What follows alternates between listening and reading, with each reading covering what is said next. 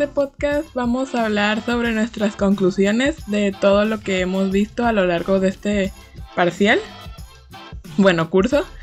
Y hablaremos sobre qué opinamos sobre el tema, qué nos pareció y pues nuestras anécdotas y nuestras reflexiones y lo que hemos aprendido a lo largo de este trayecto.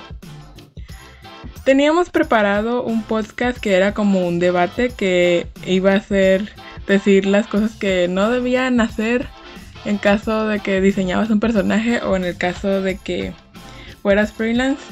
Pero debido a la situación actual que es la cuarentena y más aparte, no solo por la cuarentena, sino más aparte porque yo salí bajo sospecha de tener COVID-19 tuve los síntomas, así que tuve que ir pues al hospital y me dijeron que me mantuviera aislada por dos semanas, así que le dije a Carla, no, pues cancelamos todo para que tú no salgas afectada. Así que empezaré con mis anécdotas y todo lo que he estado pensando acerca de todo lo que he aprendido hasta ahora. Bueno, más bien he estado reafirmando todo lo que sé a la hora de hacer un personaje, pero en Diseño no me enfoqué tanto en diseño de personaje, de cómo hacerlo y cómo dibujarlo, porque en sí puedes hacer dibujos de cualquier cosa. Si a ti te agradan, si tú les metes empeño y amor, las personas les va a gustar. Ejemplo, hay un comiquero, se me fue su nombre, pero él estuvo en la Comic Con y solo hace cómics de monitos de bolitas y palitos, o sea, Sí, un personaje puede ser cualquier cosa mientras le des una personalidad, una historia y algo con que la gente pueda identificarse. Por eso me enfoqué más en la narrativa y construir su narrativa y su historia que en sí el diseño del personaje, porque yo no considero que el diseñar un personaje sea como que debes hacerlo tal así para que sea exitoso. No, los personajes son como las personas, pueden ser de diferentes tamaños, de diferentes formas y no deben ser apegados a la realidad. Es algo que siempre he tenido conflicto con aquellos que diseñan personajes y la gente les recarga que los cuerpos no deberían verse así porque no son apegados a la realidad. Las caricaturas no se hacen apegadas a la realidad, las caricaturas se hacen para distorsionar la realidad y que se sienta cómico, que se vea fluido, que se vea encantador o llamativo para el espectador. Las caricaturas no se hicieron para contar una historia tal pauta, tal cual, sino para que sientas que por un momento no tienes que estar en la realidad. Y pues lo que más quiero dejar en claro es que nunca, nunca, jamás de los jamases debes descuidar la narrativa de tu personaje, ni mucho menos su trasfondo en la historia. Es lo principal con el que el espectador se va a identificar, así sea mujer, así sea hombre, así sea un perrito, así sea un diablo, una vaca, lo que sea. la, la historia es lo más importante que debes mantener en cuenta y que sí existen pautas y clichés que tienes que caer en alguno de ellos porque son cosas que la gente le gusta. No puedes cambiar los gustos de la gente o las predisposiciones que la gente ha tomado a lo largo de los años. Sí puedes como que vencer a los clichés y cambiar la pauta por otro lado, siempre y cuando vaya justificado de tu historia. Que es como que lo más importante porque muchas en la actualidad las empresas o las productoras están enfocando más lo que exija y pida a la gente de inclusión, que está bien, está bien que incluyas a los personajes, ya sea por su color, por sus ojos, por si es gay, por si es lo que sea, religión, lo que sea, pero siempre que vaya acompañado de la historia, no solo digas al personaje que es gay solo por ser gay. Por ejemplo, todos los personajes que son heterosexuales no dicen soy heterosexual. no, di, ellos van acompañados de su historia y van acompañados de la trama y los encariñamos con ellos porque nos están contando lo que ellos están pasando y en algunas cosas nosotros podemos vernos reflejados en esas situaciones. Así que si la persona es gay, bien, pero ¿qué más puede aportar aparte de que sea gay? Sí, me identifico parcialmente porque está sufriendo y está pensándose, no, si realmente soy gay, si tengo que ir por esta viada, si tengo que o debería ocultar mi forma de ser. Por ejemplo, en un capítulo de Doctor House, ellos lo manejaron a la perfección. Hay un personaje que le dicen la 13, que es, es bisexual y ella lo trata como si fuera de la forma más normal del mundo y todos los demás la aceptan por como ella es, no la hacen como que ella es bisexual y debería, no, ella se está ganando sus méritos por ser una buena médico. Y vemos su trasfondo de que ella le tiene miedo a tener una enfermedad que ella vio como deteriorizó a su madre. O sea, nos identificamos con ella no solo por el hecho de que es bisexual, sino nos identificamos con ella porque está haciendo bien su trabajo y porque como todo otro ser humano tiene temores a un futuro pronto de que ella también salga con la misma enfermedad que tuvo su madre, que ella la vio pasar por ese proceso y la vio morir. Así como nos identificamos a algunos, no tanto, pero pues yo sí, ah, con el Dr. House, que es él es la representación de que siempre está buscando la felicidad y es un como que un buen argumento narrativo de que siempre está buscando la felicidad, de que me pueda hacer feliz y cuando la encuentra como que la desecha porque se siente que no va a valer lo mismo si no está sufriendo. Pero pues no, el hombre tiene que ir a un psicólogo porque no puedes estarte autolesionando toda la vida y deshaciéndote de tus amistades. Lo cual rescato de esa serie es el final que tuvo, que fue que se quedó con su mejor amigo. Es lo mejor que he visto porque normalmente hasta ese punto yo las historias que había visto eran que terminaban en pareja. Todos y cada uno de ellos terminaban en pareja y al final que él se quedara con su mejor amigo viviendo pues su vida hasta que los dos pues se fueron en la carretera.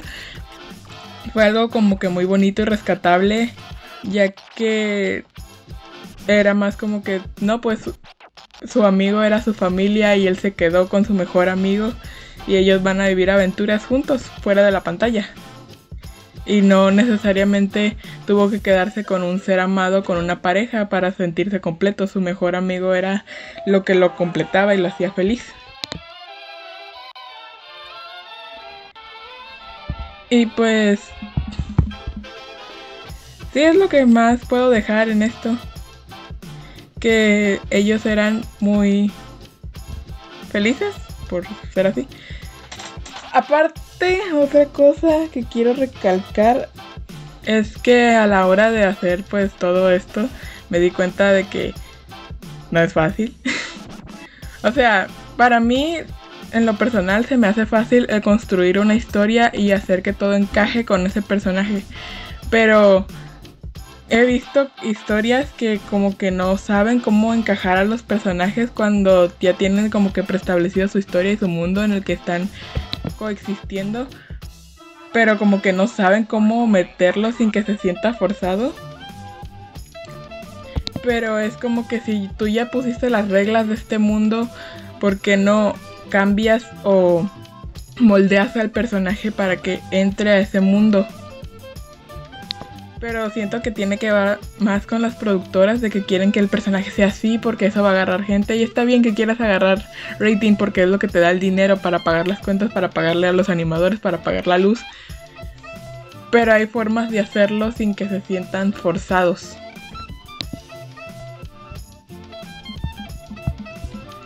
Más aparte que a la hora de editar mi video y hacer mi video sobre la narrativa en los personajes, que era la parte como que más importante y la más larga de todo, em, pues tuve problemas con YouTube y mi internet que no me dejaron subirlo. Ya, con, ya creo que la profe conoce la historia, estuvo ahí conmigo viéndome sufrir lentamente. Pero pues no me queda nada más que decir, simplemente aparte de remarcar que nunca dejen la historia de lado, que diseñen como se les dé la gana el personaje que ustedes quieran, los colores que ustedes quieran. Excepto chillones, excepto que te lastimen a la vista, tienes que mantener el equilibrio. Pero eso sería todo por mi parte y ahora escucharemos la conclusión de mi compañera Carla. Muchas gracias por acompañarnos en este viaje de cómo construir tu personaje narrativamente hablando. Sería todo. Gracias. Muy buenas tardes a nuestros queridos y amados oyentes. Mi nombre es Carla y como les habrá mencionado mi compañera Ivette, este es el último capítulo de Código y Beca. Como sabrán, durante este trayecto hemos logrado completar 7 capítulos de nuestro podcast. Estuvimos indagando un poco acerca de dos temas diferentes y como recordarán, el tema que me tocó explicar fue el freelance. Hablamos de forma general el significado de ser un freelance, las características, algunos consejos y criterios que se deben tomar en cuenta y también se dieron a conocer algunas de las plataformas funcionales para un freelance. Si quieren saber más acerca de este tema, les recomiendo escuchar los primeros seis capítulos de Código Ibeca. En ellos se hablarán más, eh, más detalle sobre el tema de freelance. Ahora, ¿cómo les ha parecido esta aventura? Personalmente, es la primera vez que hago algo como esto. Y no me refiero a hablar, sino a trabajar en un podcast y solo usar mi voz para interactuar.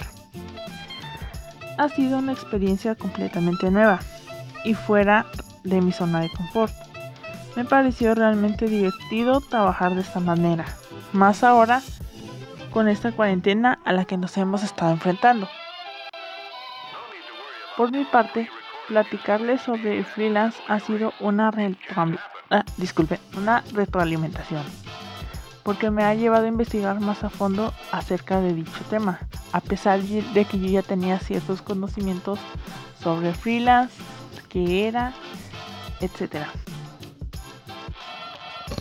¿Qué aprendimos acerca de hacer podcast en, este, en estos tiempos? Pues realmente ha sido una forma muy, ah, ¿cómo decirlo? Interesante de trabajar porque debido a las a la contingencia que hay con respecto al COVID, a la mayoría de los estudiantes se les ha impuesto trabajar mediante clases en línea y para algunos puede ser difícil trabajar de esta manera. Aunque realmente yo, ya quisiera regresar a clases. Mm, ¿Cómo ha afectado el coronavirus pues, en mi vida diaria? Realmente no es gran diferencia. Yo en sí no salgo mucho, pero pues sí en ciertos días ha sido un poco complicado a salir a la calle y más aún cuando hay gente que hace caso omiso a las precauciones que se han dado y que les vale realmente y deciden salir y festejar cuando deberían estar en su casa. Yo salgo cuando es realmente necesario, pero de ahí en fuera me la paso en mi casa todo el día. Las en cuanto a las clases en línea, pues para mí no ha sido tan complicado, pero hay veces en que los profesores sí ah, dejan más tarea que la que nos dejarían eh, si fuera clases presenciales. Pero pues como todo estudiante debemos aprender a organizarnos y saber administrar nuestro tiempo. ¿Qué más? Ah, ¿cómo afectaría un freelance, un freelance a en esta situación económica que se vive en el país. Pues realmente eh, la ventaja de un freelance es que trabaja de manera independiente y trabaja desde casa, así que por ese lado no hay tanto problema. La cuestión es de que cuando tenga que ir a, no sé, algunas reuniones o buscar clientes, puede ser algo complicado porque a las personas, o la, la mayoría al menos, eh, permanece en sus casas y a veces no el freelance no consigue trabajo. Si de por sí ya es un poco difícil buscar proyectos en los que trabajar, con esta cuarentena probablemente a algunos se les salga un poco complicado. Mm, otro punto. Los freelance deberían, bueno, yo considero que tal vez en el ámbito laboral los freelance no están muy dados a conocer. Este especialmente en México hay ya sea el freelance de no importa el área en el que se destaquen, o en mi caso que yo estudio diseño gráfico, apenas está como que en tendencia trabajar de, de esa modalidad, pero tal vez no es tan conocido uh, todavía el trabajar como un freelance. Pienso que los que trabajan, los que se, se, dedican a esto, deberían como que dar a conocer más sus trabajos, eh, sus experiencias, para que muchos, uh, muchas personas más puedan atribuir eh, en este campo laboral, porque realmente son pocos o realmente no saben cómo trabajar. Y además esto es una oportunidad para uh, experimentar ya sea en diferentes áreas y descubrir cuál es la que te motiva, cuál es la que te interesa a ti. Mm, ¿Qué otra cosa podría decirles? Pues con respecto a el tema de mi compañera, pues diseños de personaje, pienso que es un tema interesante. Ah, en mi caso a mí me gusta escribir historias, así que eso me sirve a mí para definir y desarrollar las, pues, los diseños de mi personaje, las, las historias más que nada, aunque yo realmente no sé dibujar, pero me sirve como una base para poder crear todo mi proyecto. Este, pues no sé qué más les puedo decir. Ah, si quieren saber más como dije antes, sobre freelance o en su caso de diseño de personaje, pues les recomiendo ver el primer a partir del primer capítulo de nuestro podcast Código y Beca y creo que es por mi parte todo. Espero que les haya gustado nuestro podcast que lo hicimos con mucho cariño y con algunos tropezones pues ya que es nuestra primera vez ah, y ojalá que volvamos a encontrarnos en un futuro Tal vez lejano, tal vez no. Eso el destino lo decidirá. Este ha sido el último capítulo de Código y Nos vemos.